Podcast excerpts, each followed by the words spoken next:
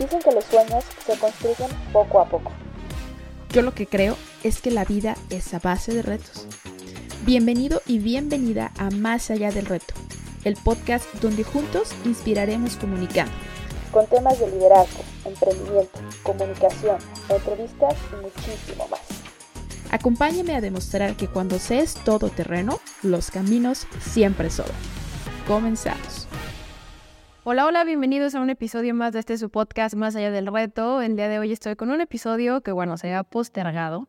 Bueno, tanto que dije, si no sale este año, algo está pasando y aquí es un gusto tener a Cristian, que Eduardo, que como lo conocen sus amigos, yo le digo Cristian, pero Eduardo, quien hoy nos va a platicar como esta parte que nadie, nadie platica del emprendimiento desde su historia, desde su experiencia. Y es un placer para mí poderte tener por fin aquí en el podcast, Eduardo. Muchas gracias, igualmente es un placer, Daniela. Eh, pues por agendas no habíamos podido concretar, pero de verdad es un gusto estar aquí contigo, poder platicar y profundizar más de, estos temas, porque creo que lo que estás haciendo es muy interesante. Hoy por hoy el, el sector de emprendimiento creo que le hace falta esto, o sea, que, que, haya quien te platique cómo ha caminado, por qué caminos ha transitado y cómo le ha ido, para que muchos se animen o en su, en su defecto pues digan, no, sabes que el emprendimiento no es para mí, porque es un tema importante, el emprendimiento no es para todos. Me encanta, me encanta esa introducción. Y justo en todos los episodios me gusta para que la gente se sienta como conectada con a quien va a estar escuchando los próximos minutitos. Me gustaría preguntarte quién es Eduardo y qué define Eduardo. Eduardo es una persona muy inquieta. Soy un hombre de 30 años, licenciado en economía, apasionado por el campo. Hoy por hoy el campo es lo que, lo que me da de comer. A mí y a pues, la mayoría de la población, si no es que a todos. Todos comemos tres veces al día gracias al campo. Y yo soy un apasionado de innovar en el campo, de, de generar cambios en el campo. Tenemos ya casi seis años trabajando en el campo. Y ahorita platicaremos un poco más de eso. Me encanta.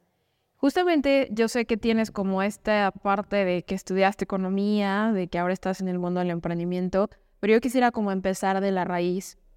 ¿Cómo era ese pequeño Eduardo y qué características o qué vivencias tuvo para poder llegar a lo que hoy es este Eduardo? Bueno, yo soy el, el mayor de tres hermanos. Yo tengo dos hermanas más chicas nada más. Esa es mi familia, mi papá, mi mamá y mis hermanas y yo. Y desde muy pequeño eh, pues siempre he sido muy inquieto, muy latoso. Entonces mi mamá siempre optaba porque mis ratos libres los pasara con mi papá fuera de la casa. Y mi papá siempre ha sido un apasionado del campo, pero la verdad es que él no vive de eso. O sea, el campo más bien es como su, su hobby. Mi papá es agente de ventas aquí en la ciudad. Él se dedica al ramo mueblero. Digo, no sé de dónde nos escucha la, la audiencia, principalmente me imagino que es Jalisco. Mi papá trabaja en el ramo mueblero, aquí es un ramo muy fuerte. Eh, Ocotlán, por ejemplo, es conocido internacionalmente por temas muebleros. Entonces, pues mi papá siempre ha tenido esa pasión, pero porque es algo que ya le viene de familia, de, de sus raíces. Él viene de un pueblo que se llama Cocula. Entonces, al ser tan inquieto y tan latoso, mi mamá me mandaba con él los fines de semana para que no me estuviera peleando con, con mi hermana, la que está más próxima a mí. Karina, mi hermana, y yo somos muy, muy pegados en edad. O sea, nos llevamos un año y medio de diferencia. Y cuando éramos niños nos peleábamos al tú por tú, entonces era como que mi mamá para evitar eso me mandaba con mi papá. Y al principio era como a modo de, castigo, para que no estuviera dando lata en la casa, pero en algún momento le empecé a agarrar gusto. La verdad es que mi papá siempre me llevaba a ver sus, cultivos en ese entonces y a la fecha él siembra maíz y caña de azúcar. También tiene un poco ahí de ganado algunas vacas, algunas chivas que son como herencia de mi abuelo, en el sentido de que siempre tuvo él ahí sus animalitos en, la casa y mi papá los mantuvo, ¿no? Algunos caballos y demás.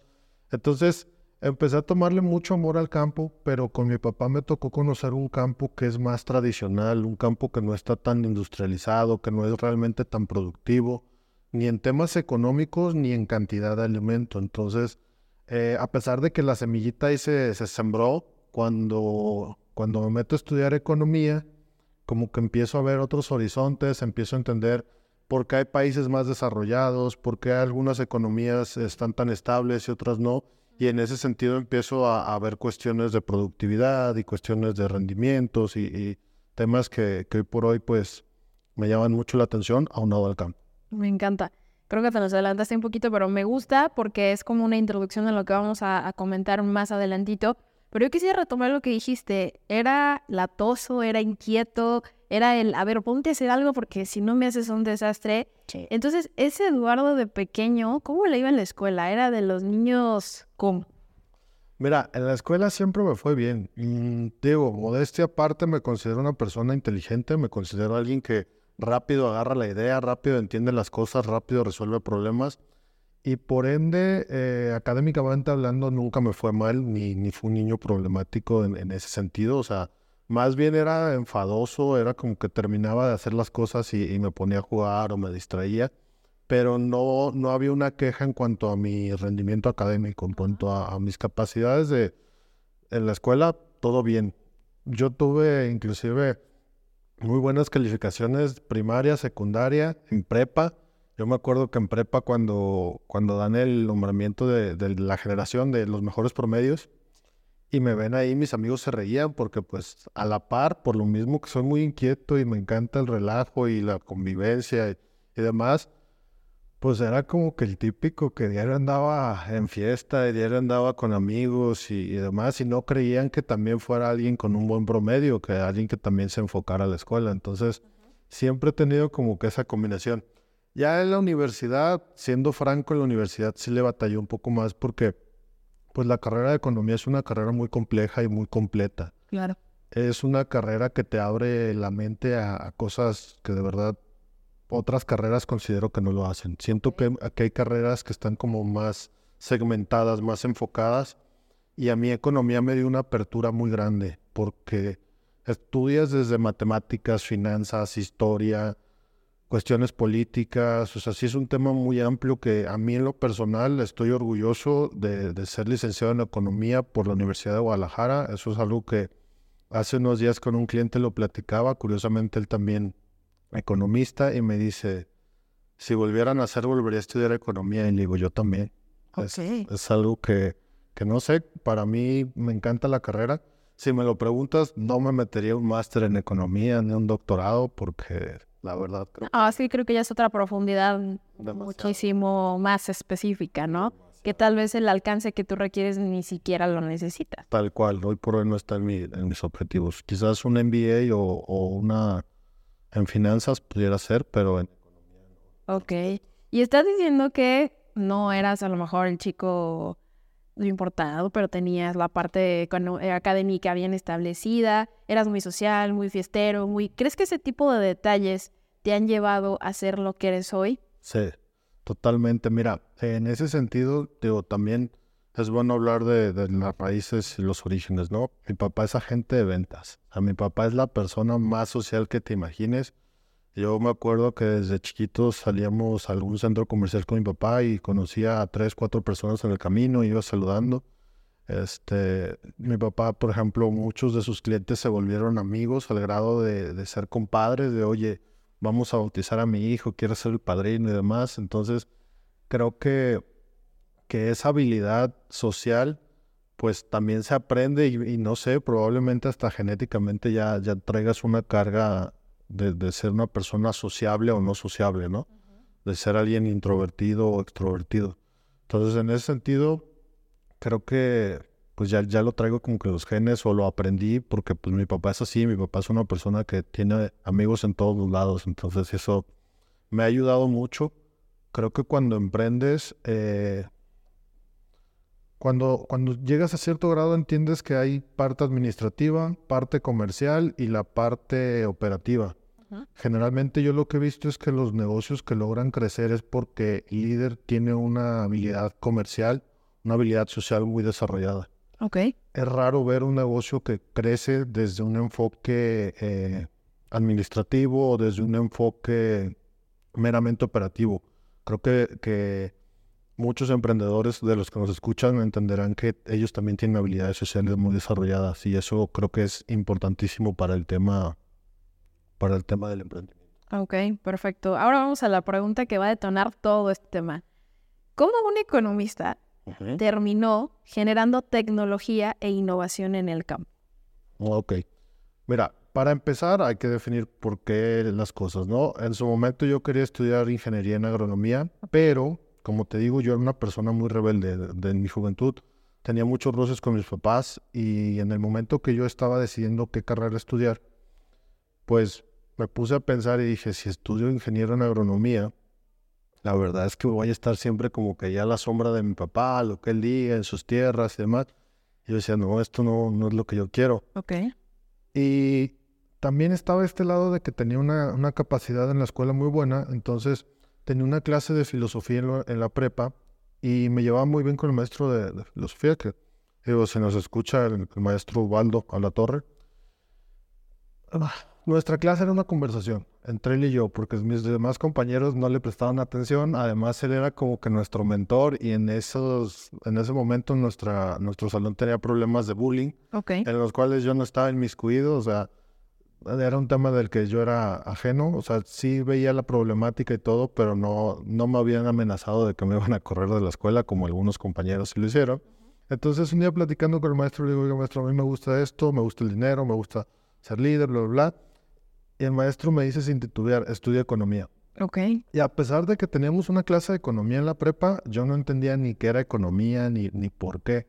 Entonces, pues siempre estuvo así como que ese, ese latente de estar en el campo, pero elegí economía porque, por consejo de un buen mentor, por, porque me llamaba la atención. Cuando él me dice estudia economía, empiezo a ver en qué universidades estaba, veo que la Universidad de Guadalajara sí lo tenía. En ese momento, pues yo no quería pedirle a mi papá que, viera la posibilidad de pagarme una escuela privada, entonces para mí la Universidad de Guadalajara era la mejor opción.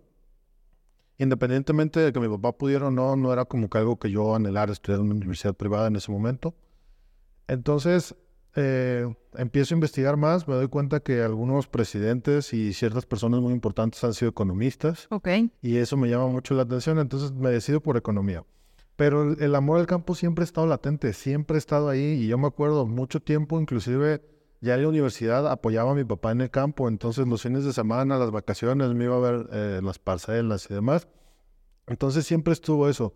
Y creo yo que generalmente ya tenemos como que un camino que debemos de recorrer, un, destino, ¿no? Pero ese destino a veces tiene ciertas vertientes que cambian. Yo tenía que estar en el campo y yo regresé al campo, pero yo no regresé como un ingeniero agrónomo, que mis respetos para, para esa profesión, pero pues, siendo francos hay muchos y no todos son buenos. Creo yo que yo regresé como un agente de cambio más importante todavía al proporcionar tecnología a la gente que la necesita, pero tienes que entender y explicar la tecnología a las necesidades de ellos. Hoy por hoy en lo que hacemos, hablando de bombeo solar, existen marcas muy buenas, muy sofisticadas, pero yo lo que le digo a los proveedores es, mira, a mi cliente no le interesa tener en su celular por medio de Bluetooth para activar la bomba. Mi cliente lo que quiere es tener certeza de que el agua está llegando al lugar donde la necesita, en el momento que la necesita y demás. Entonces, creo yo que, que eso es lo que ha hecho. O sea, el feeling de, de, conocer el campo, de amar el campo, de saber que gracias al campo comemos todos los días tres veces al día, o dependiendo de las veces que cada quien coma. Y eh, tener como que el conocimiento de del lado económico, ¿no? Porque también hoy por hoy lo que hacemos tiene varias vertientes, pero una de ellas es el tema económico en el sentido de que son sistemas que se pagan por sí mismos en menos de dos años, en función a tener un ahorro energético por no utilizar diésel, gasolina o red eléctrica. Y ahí también entra la rama sustentable. Entonces, son vertientes bastante interesantes, bastante en boga. Ahorita es lo que nos tiene que preocupar y aunado a ello, el tema agroalimentario. O sea, se nos viene una crisis agroalimentaria importante si no hacemos cambios en este momento. Ok, interesante. O sea, creo que realmente la parte de ser economista, como dices, respeto a los ingenieros agrónomos, pero creo que esta parte de ser economista amplió tu panorama para detectar cuáles eran las áreas de oportunidad más fuertes tal vez en el campo y lo combinaste realmente, o sea, tu pasión, que era el amor, el campo, con ¿Cómo puedo yo realmente expandir mis horizontes con ese amor al campo, no cayendo en la tradicional como es ser un ingeniero agroalimentario? Ya platicaste un poquito de qué es lo que haces, tu bebé, agrosolar, bombeo solar, como toda esta interesante parte tanto del problema como de la innovación que estás haciendo. Pero yo quisiera preguntarte, porque todo es color de rosa, como dices, ¿no? Todos dicen, no, es que aprender es bien bonito, te topas con cada cosa interesante, creces, bla, bla, bla. Pero muchas veces la gente no dice la parte obscura y específica de qué es emprender. ¿Cuáles fueron los obstáculos que más marcaron tus inicios como emprendedor? Mira, hace unos días platicaba de un tema que en algún momento de mi vida conozco a alguien y ella me dice, Eduardo, es que debes de tener una vida más equilibrada y es que tienes que hacer ejercicio, es que tienes que hacer esto, y yo en ese momento no, no le dije nada, pero pasaron los años y hace poco retomamos el tema y le digo, ¿te acuerdas cuando nos conocimos que me decías que era importante que llevara una vida equilibrada y demás? Le digo, en ese momento, pues mi preocupación principal era sacar mis gastos fijos, pagar nóminas, crecer mi negocio. Y esa es la parte que no te platican del emprendimiento, porque hoy por hoy el emprendimiento está muy romantizado. Y claro, es muy bonito emprender cuando tienes la certeza de que tienes un techo, de que tienes comida, de que tus papás te están apoyando en esa parte es muy, muy bonito emprender. Pero cuando ya realmente estás emprendiendo un negocio del cual planeas vivir, del cual planteas que, ese va a ser tu ingreso, y si no es el principal, probablemente el único, ahí la cosa se gira un poco al tema de si no produzco, pues no cumplo con mis requerimientos fijos y demás. Hay que ser francos y hay que ser honestos. O sea, hoy por hoy emprender un negocio y que a la primera te pegue es complicado. Yo conozco varios emprendedores que actualmente están en, su segundo o tercer emprendimiento y es el primero que les pega, el primero que les funciona. Entonces, también creo que eso es algo importante y por eso cuando, cuando iniciábamos te decía que, que el emprender no es para todos. Para emprender necesitas una cierta resiliencia bastante importante, necesitas no darte por vencido a la primera, necesitas escuchar muchos nos, te mencionaba hace rato el tema de, la importancia de tener estas habilidades sociales y comerciales. Para que un vendedor, eh, al menos en lo que yo hago, por ejemplo, empiece a dar resultados, va a escuchar muchos nos. Y yo me acuerdo cuando yo empezaba, yo decía es que cuando estudiaba economía llegué a ver el, tema de los paneles, pero no enfocados al campo, el simple tema de fotovoltaico en interconexión, que es utilizar paneles solares para reducir costos en tu recibo de luz. Entonces yo decía, es que es la idea del millón porque se pagan por sí solos, aunado a que se pagan por sí solos, ayudan al medio ambiente y pues no es una inversión tan fuerte. Eso lo pensaba yo y la teoría estaba muy bien. Pero cuando llegas con un cliente y te empieza a dar objeciones de, y es que si no funciona, y es que, eh, ¿cómo sé que no me vas a engañar? ¿Cómo? O sea, te empiezan a dar un montón de objeciones y tienes que ir buscando el cómo, ¿no? Creo yo que también eso es algo que me caracteriza y desde muy chico lo he tenido. Cuando yo le apoyaba a mi papá los fines de semana, me acuerdo que había ocasiones en donde él me daba una tarea y mi misión era sacar esa tarea, independientemente de lo que pasara eh, durante el día, ¿no? Cualquier cosa que se pudiera a suscitar. En función a esto, a lo que voy es que cuando los clientes me empiezan a dar todo ese tipo de objeciones, yo empiezo a buscar cómo, cómo responder a esas objeciones. Y en ese proceso empiezo a conocer financieras, empiezo a conocer un montón de, cosas que le pueden servir a mi cliente. Y eso es lo que me ha ayudado también hoy por hoy a crecer, ¿no? Entender el mercado es muy importante.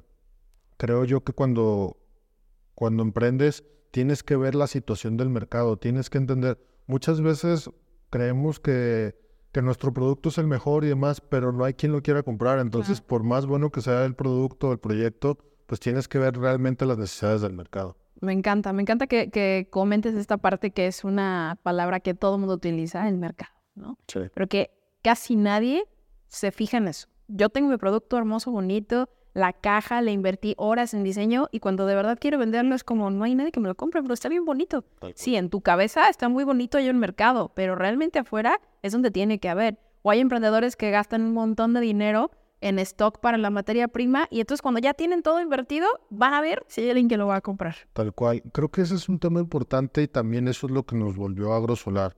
En su momento cuando yo empecé era una empresa integradora que se dedicaba a temas fotovoltaicos de interconexión, reducir recibos. Pero para esos entonces se decía que se abría una de estas empresas cada tercer día. O sea, habíamos muchísimos competidores. Hoy por hoy en temas de bombeo solar me atrevo a decir que en Jalisco somos escasas cinco empresas que lo hacemos a la escala que, que se llama pues ya una gran escala, no proyectitos de hágalo usted mismo, porque en algún momento me decían, no, es que hay bombas que venden en cierta tienda departamental, ¿no? Con su panel. Sí, claro, Leo, pero yo hago sistemas de bombeo de 100 caballos, o sea, no es un hágalo usted mismo. Entonces, en ese sentido, creo que, que hay un agente de cambio, somos muy, muy diferentes porque nos enfocamos a un mercado y empezamos a buscar qué necesidades tiene ese mercado y a cubrir esas necesidades. independientemente de la magnitud del proyecto. Entonces, también creo que es un tema importante, eh, escuchar el mercado. El mercado te va diciendo, te va diciendo todo lo que necesitas saber, pero a veces nos aferramos a nuestro producto, a nuestro proyecto, a cómo hacemos nosotros las cosas y no escuchamos al mercado y no cambiamos en ese sentido. Lo que te comentaba hace rato de las marcas, hay, hay ciertas marcas que son buenísimas, pero hoy por hoy el productor no las necesita. O sea, es como meter un auto de lujo o una terracería, porque ni siquiera está diseñado el auto de lujo para la terracería. Entonces ahí necesitas un todoterreno con 4x4 donde puedas eh, tener cierta capacidad de operación y demás, de manejo, y es muy distinto a meter un auto de lujo. Sí, el auto de lujo es muy bonito y demás, pero pues no me gusta ni para las calles de Guadalajara, entonces ya no hablemos de terracería. es un tema importante, entonces escuchar al mercado para mí es algo muy importante. Súper, me encanta. Ahora quisiera como preguntarte esta parte de ¿Qué ha sido lo más difícil que has enfrentado como emprendedor dentro del campo, no? Porque muchos emprendedores, independientemente del área, piensan que ellos son los que tienen que estar sentados en una computadora dando órdenes, así lo ven, ¿no? Como el típico estereotipo de empresario y que dicen, es que yo soy el mero mero o la mera mera. Yo no tengo por qué ir a ensuciarme las manos y a batirme de lodo o a lo que sea que estés haciendo. Para eso tengo gente. ¿Qué opinas de eso?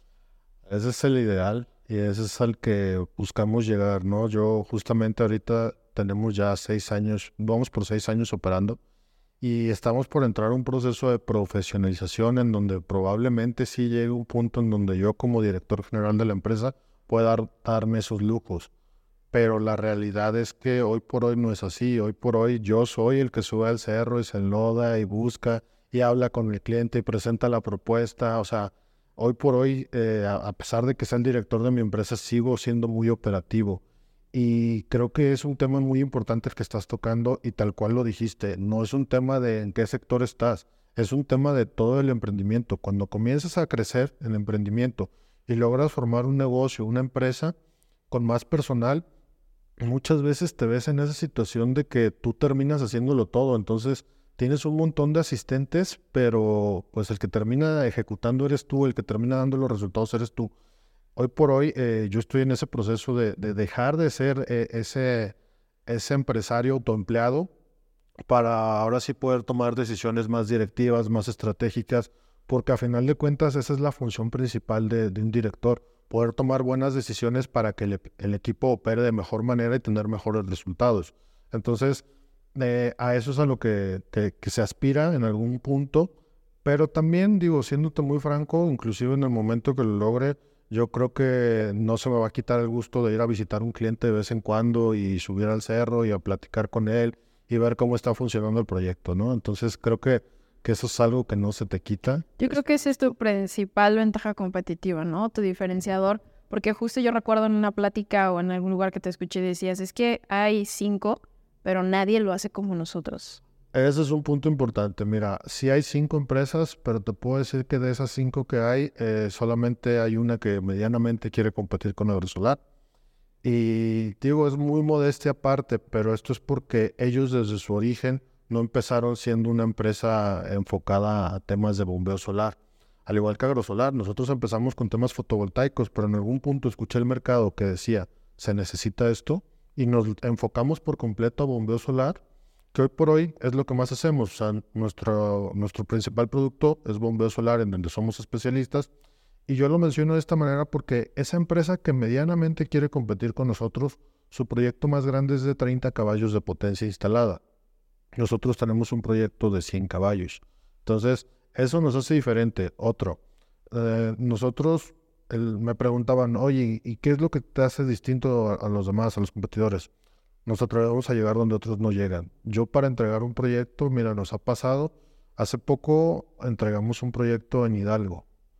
De aquí a Hidalgo se hacen siete horas y de Hidalgo a donde íbamos se hacen como otra hora y media de brecha. Wow. Entonces, es algo a lo que no le tenemos miedo, siempre y cuando realmente sea un requerimiento del cliente, o sea, que realmente nuestro producto le va, le va a satisfacer una necesidad, estamos dispuestos a hacerlo, siempre y cuando esté dentro de su presupuesto, que tenga un buen retorno de inversión, todos esos factores son muy importantes para nosotros. Creo que también eso es algo que nos diferencia. Yo soy el primero en decirle a un cliente cuando su proyecto no es viable. O sea, si un proyecto yo veo que no es viable, que no le voy a brindar una, una solución oportuna, yo soy el primero en decirle, no te conviene, te conviene más hacer esto. Y creo que hacer eso, en lugar de cerrarnos puertas a decir, ah, es que ya no le vendí un proyecto de, digamos, 400 mil pesos, ¿no? Me abre puertas a, oye, yo sé que me dijiste que para mí no es viable, pero ¿qué crees? Mi compadre, mi primo, mi hermano, mi tío. Y te empiezan a recomendar porque saben que actúas de una manera noble, de una manera leal, de una manera honrada. Eso en el campo es importantísimo. Yo lo, llegué a decir en un pitch, no, no sé si lo recuerdas. Mis mejores tratos los he hecho mirando a los ojos y dando la mano. No necesito un contrato, no necesito... Eso va después. Pero en el momento que tú, una persona del campo, la miras a los ojos y te dice trato hecho y te da la mano, tienes la certeza de que las cosas van a hacer como se hablaron. Para lo, demás se hace un contrato pues que quede bien establecido y demás por cualquier cosa que se pueda suscitar pero eso es algo muy bonito de la gente del campo. La gente del campo tiene palabra, respeta su palabra y valora mucho la palabra de los demás. Wow, me encanta. Me encanta. Y ya para ir acotando esta interesante historia de, Eduardo. porque yo hablo y hablo. Ese es el objetivo. La, la, realidad es que puedas compartir lo más que se pueda. ¿Qué diría el pequeño Eduardo de 8 o 10 años que amaba tanto el campo, que disfrutaba tanto ir con su papá? ¿Qué le dirías si estuviera aquí sentado frente a ti? Mira, yo creo que le diría confía, confía en ti mismo, haces las cosas bien, digo, que también es un tema que es importante mencionarle y, lo, digo seguido, siempre a los niños hay que demostrarles cariño, que valen mucho, valía, creo que es, es un muy importante, entonces yo le diría, haces las cosas bien, vales mucho, vas a llegar muy lejos, pero siempre da lo mejor de ti. Y esta parte es la más importante, el decir siempre dar lo mejor de ti es porque si tú una persona, creo yo que si yo hoy te dijera, yo te aseguro, Daniela, que tu futuro va a ser muy bueno, puede ser que te eches a la maca y digas, ah, pues ya me, me garantizaron que mi futuro va a ser bueno, ¿no? Sí, pero, o sea, para mí la frase completa es, tu futuro va a ser muy bueno siempre y cuando tú des lo mejor de ti. Entonces, creo que eso sería lo que le diría. Me encanta. Y me encanta lo que dijiste de los niños, porque hace dos, tres días escuché una persona que decía, fui a dar una conferencia a 500 niños y me quedé en seco. Y cuando les pregunté si alguna vez les habían dicho que son unos tontos, que son unos estúpidos, que no sirven para nada, que no sé qué, me dolió tanto ver que todos levantaron la mano y dice este señor, es bien triste cómo queremos cambiar una sociedad, un futuro, cuando nosotros mismos a nuestros hijos le decimos, eres un tonto, no sirves para nada. Deja de hacer eso, estar perdiendo el tiempo, ¿sabes? Como cuando realmente dices tú, no los hace que ellos mismos confíen y creo que eso que dices es súper valioso. Mira, en ese sentido yo te puedo decir que conmigo mis papás ambos fueron muy duros, muy estrictos. Pero yo creo que eso es bueno. O sea, a un niño mostrarle límites claros, decirle que tiene responsabilidades, eso es importante. Siempre y cuando lo haga sentir querido y que está haciendo las cosas bien, digo, tampoco, yo no soy de la idea de premiar eh, cosas que no se deben premiar ni aplaudir cosas que no se deben aplaudir pero sí eh, reconocer cuando tenga logros, cuando vaya avanzando y sobre todo hacerlo sentir querido. Digo, de esto que tú mencionas, yo estoy muy consciente de, ese tema porque hace unos días lo hablaba con, una amiga, le digo, oye, se ve que quieres mucho, a tu hijo, pero ¿crees que él entienda que lo quieres? Y ella se quedó así como en shock porque me decía, pues es que sí soy bien dura con él y que no sé qué, pero es por su bien. Y le digo, sí, claro, es por su bien, pero ¿crees que él entiende que es por su bien? Simplemente explícaselo y dile que lo quieres mucho constantemente. Y como que le hizo sentido, ¿no? Me dijo, tienes razón, creo que sí es un tema. Y esto que mencionas del conferencista, digo, sería interesante ver cuántas de esas personas fueron sus papás, ¿no? O sea, porque muchas veces los mismos papás en, este rush, lo que te decía, eh, de trabajo, de vida tan dura que llevamos, porque es la verdad, o sea, mucha gente vive digo, todos lidiamos con el tráfico. Por ejemplo, hay gente que lidia dos horas de tráfico para llegar a su trabajo y en el trabajo puros problemas. O sea, se entiende que no estés del mejor humor posible, pero igual los niños no tienen culpa de eso. Entonces creo que es un tema también importante y, hay que ser muy cuidadoso con ello. Porque para mí las palabras son semillas y esas semillas germinan y brotan en cosas muy buenas o cosas muy malas. Me encanta. Me encanta. Y ahora sí la última pregunta ya para cerrar. Si tuvieras un avión para poder dejar un mensaje y que todo el mundo pudiera ver ese mensaje, ¿qué mensaje sería el que Eduardo dejaría? Pues va a sonar repetitivo, pero creo que el mismo que le diría a mi, a mi niño, ¿no? A mi niño interior. Da siempre lo mejor de ti y eso te va a garantizar un buen futuro. Pero dar siempre lo mejor de ti implica en todos los sentidos, inclusive también en, calidad de vida. Y como te decía hace rato, siempre cuidar de ti mismo también es un tema importante en función a las medidas de, de tu situación, ¿no? Cuando eres emprendedor y traes encima el tiempo, eh, porque tienes que hacer pagos, porque tienes que cubrir los fijos, por la nómina, por lo que tú quieras, pues aún ese emprendedor tiene que buscar la manera de tener lo mínimo indispensable para su bienestar personal, tanto físico, mental y emocional. No va a ser el mismo al de un empresario consolidado que ya, ya logró todo ese camino, pero también todo ese camino es el que forjó a ese empresario consolidado. Entonces, creo que es un tema importante el buscar ese, eh, ese equilibrio de acuerdo a tu, a tu situación en ese momento. Me encanta. Pues la verdad es que disfruté mucho esta plática, Eduardo. Espero que te haya gustado. Eh, gracias por abrirte y permitirnos conocerte un poquito más. Felicidades por lo que haces y pues espero que no sea la última vez que estemos aquí. A mí, cuantas veces me inviten, yo con mucho gusto vengo. Yo, a mí, si algo que me gusta es platicar y, pues digo, se nota. Ahí se nota en el tiempo. Este, muy agradecido contigo, Daniela, con tu hermana Jimena. Digo, este, la verdad es que no se había podido dar esta entrevista, pero me encantaría que la repitiéramos y ver qué, más podemos hacer en conjunto después, porque el ecosistema emprendedor es un ecosistema muy importante y creo que hay que darle más, pues promoverlo más, darle más importancia y, buscar que, que Jalisco, que el mundo crezca en función a, buenos emprendedores que buscan un mejor futuro para todos. Me encanta, me encanta ese cierre y pues gracias a ti por acompañarnos en este episodio. No olvides compartirlo con tus amigos, darle like y nos vemos en el próximo episodio. Hasta pronto. Gracias por formar parte de un episodio más de tu podcast Más allá de la red. No olvides compartirlo y así juntos inspirar comunicando. Hasta la próxima.